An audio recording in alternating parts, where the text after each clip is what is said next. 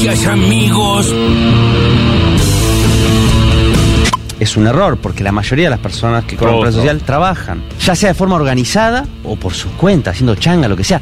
Nadie en la Argentina puede vivir con 19.000 pesos, 19 mil obvio. pesos. No, no existe. Eso no significa que no haya que repensar la política social, porque el potenciar trabajo, que fue una herramienta que se construyó para que el Estado participe y apoye la economía popular organizada en cooperativas, con una contraprestación laboral de personas que laburan en la cooperativa, después se empezó a usar para re- resolver la necesidad de ingresos de un montón de gente que iba a marchar a 9 de julio, a cortar el puente Porredón y decía, che, tenemos hambre. Al pan, pan, al vino, vino, sobre las cartas a la mesa.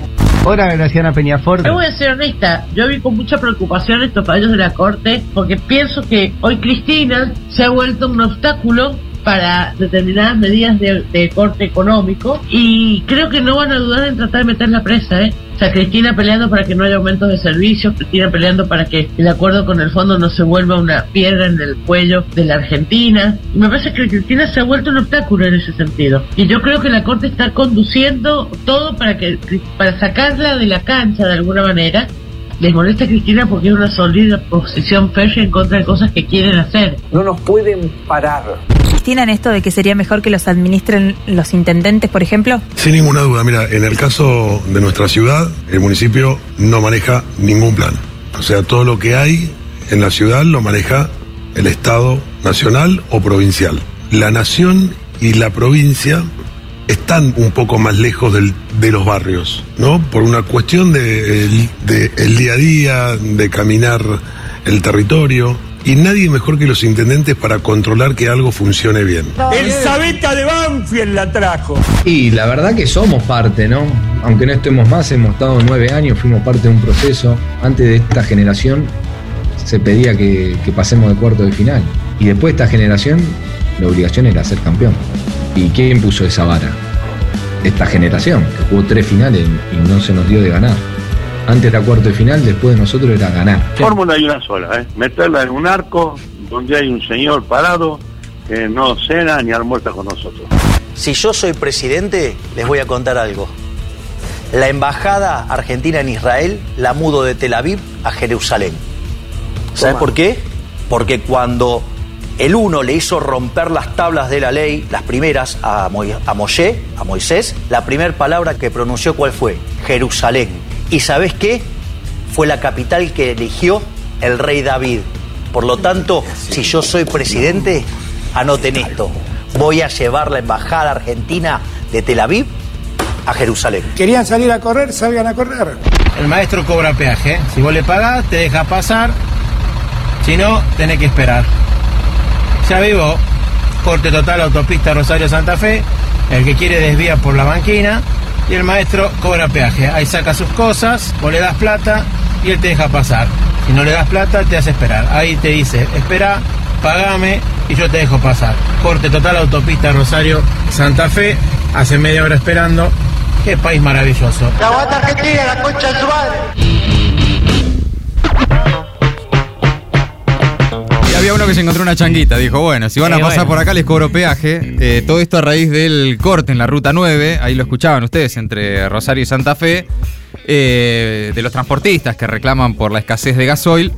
Y bueno, y como tenían que desviarse, en ese desvío hubo uno que dijo, bueno, armo acá un peaje. Se gana fácil la plata en Argentina. y a cada auto, camión, camioneta que pasaba, el tipo...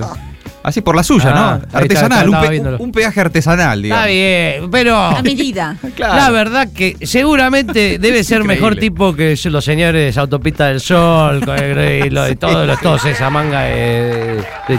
Eh, realmente, bueno, se le encontró la vuelta. Eh, ¿cuánto le debe cobrar? 20 pesitos, 20 pesitos cada uno. Gente que se anima, ¿no? Claro. Uno no se animaría. No, pero- totalmente. Pero, claro, es todo un proceso, ¿no? Se te tiene que ocurrir Sí. decir, Y ponerlo en da, práctica. yo creo que da, hacerlo. Hacerlo. La Y que te paguen. El descargo, pero además sí. que te paguen, que Eh, pase decir cuánto de maestro. Si no volvés, da marcha atrás. Acá el señor se quiere ir. Va de todo marcha atrás que quiere salir. Claro, lo presionás, lo presionás. Bueno, el que ya no sabe qué decir es Milei realmente. Oh. Anunció que su primera medida en caso de ser presidente es mudar la embajada argentina en Israel. ¿Cómo lo descolocó? Quedó descolocado, Sí, sí. eh, quedó pe- tirando piñas al aire, ¿eh? Sí, Desde que- Malatón, un poquito antes ya desde los órganos. Cayó en su propia trampa cuando empezó a justificar eh, en aquella entrevista con Fontevecchia y Grabois, en ese debate, arrancó ahí el declive. Es verdad. Por, por lo menos declaracional, ¿no? De, de público. ¿Podemos decir que Grabois se cargó a mi ley? O Fontevecchia, no sé. no lo sé, pero fue en ese debate. Claro, arrancó ahí con esto de vos podés elegir si morirte de de hambre, hambre, claro. o que te exploten laboralmente. Tranca, dijo, bueno, sí, ¿por dónde sigo?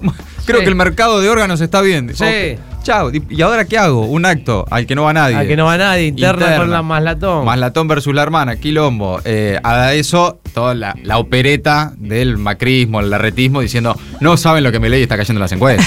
Sí. No se dan una idea, ¿viste? Porque vos lo ves y decís, ¿de dónde salen estos números? Pero Siempre son los mismos los que dan. Pero bueno, algo, algo de eso hay. Thatcher, mi ídola es Thatcher, un montón de cosas. Sí, varias, varias. Habló el Pipa Higuaín en Teisa Sport. Dijo sentirse parte del éxito de la generación. Y sí, La verdad es Pipa. que sí, loco, en serio, posta. Nos acordamos mucho y quedó como meme aquellos goles que erró en la final. Uno. Uno. Sí, un gol. uno, él, él, uno Eh, Messi y uno Palacio. Y el de. Palacio, que era por abajo y todo eso. Quedó ese gol que se apuró, definió, no como otro que yo sé que define mucho mejor, ya te voy a contar. Le hicieron un penal tremendo. Y quedó, le hicieron un penalazo, Neuer, el arquero de Alemania, y quedó ahí el meme, ¿no? El, el tipo que pifia, el que erra los chistes. Sí. Y la verdad es que es un crack, un fenómeno, nos hizo, nos hizo muy felices en muchos partidos. Y es parte de esa generación que nos acostumbró a ganar, no a ganar campeonatos. Eso recién llegó hace poco con la Copa América, pero a estar ahí, ¿no? A pelear finales, a jugar lindo, qué sé Sí, yo. bueno. tiene razón lo que se decía, es verdad. Lo que decíamos era, eh, antes de que llegue esta generación, decíamos, queremos jugar siete partidos como diciendo, eh, semifinal, podemos perder en semifinal. Claro, sí, y sí, sí. llegaron a tres finales. Bueno, escuchábamos también a Julio Garro, macrista, intendente de La Plata, coincidir con Cristina en que los planes sociales los tienen que administrar los intendentes. Sí o sí. Es lo que te venía diciendo toda la semana. No hay mejor De- persona que un intendente para eso. Dicho por un intendente, ¿no? Claro. No, dámelo a mí, dámelo a mí. No, lo de los planes sociales es terrible, pero dámelo a mí que yo lo manejo. No, sí, hace falta alguien como yo. Para manejar eso hace falta alguien como No, yo. es extraordinario. Roland Garro. Habló Graciana Peñafor esta mañana acá en el Destape Radio y también escuchamos a Itaí Ackman anoche en C5N. Todo eso entre las voces destacadas del día. Ahora las noticias. El maldita suerte. Another brick in the wall. Alberto, en la cumbre de los BRICS, pidió que la Argentina forme parte del grupo y pidió también el cese de hostilidades en Ucrania. El presidente propuso una mesa de diálogo de manera urgente para lograr la paz, describió las consecuencias trágicas del conflicto bélico en Europa y ofreció a la Argentina como un proveedor óptimo de alimentos e hidrocarburos. Esto al participar hoy de forma virtual en la cumbre que integran Brasil, Rusia, India, China y Sudáfrica. Además, el sábado a la noche, mañana a la noche, viajará a Alemania para participar de la cumbre de G7, donde será el único latinoamericano que disertará frente a los líderes de los siete países más desarrollados. Entre los temas de interés, para nuestro país al menos, está el pedido de un grupo de organizaciones para que el G7 inste al FMI a que elimine los sobrecargos. Alberto ya tiene confirmado un encuentro bilateral con el canciller alemán Olaf Scholz. Aunque no alcance, laburo hay. La tasa de desocupación se mantuvo en 7% y es mayor en mujeres.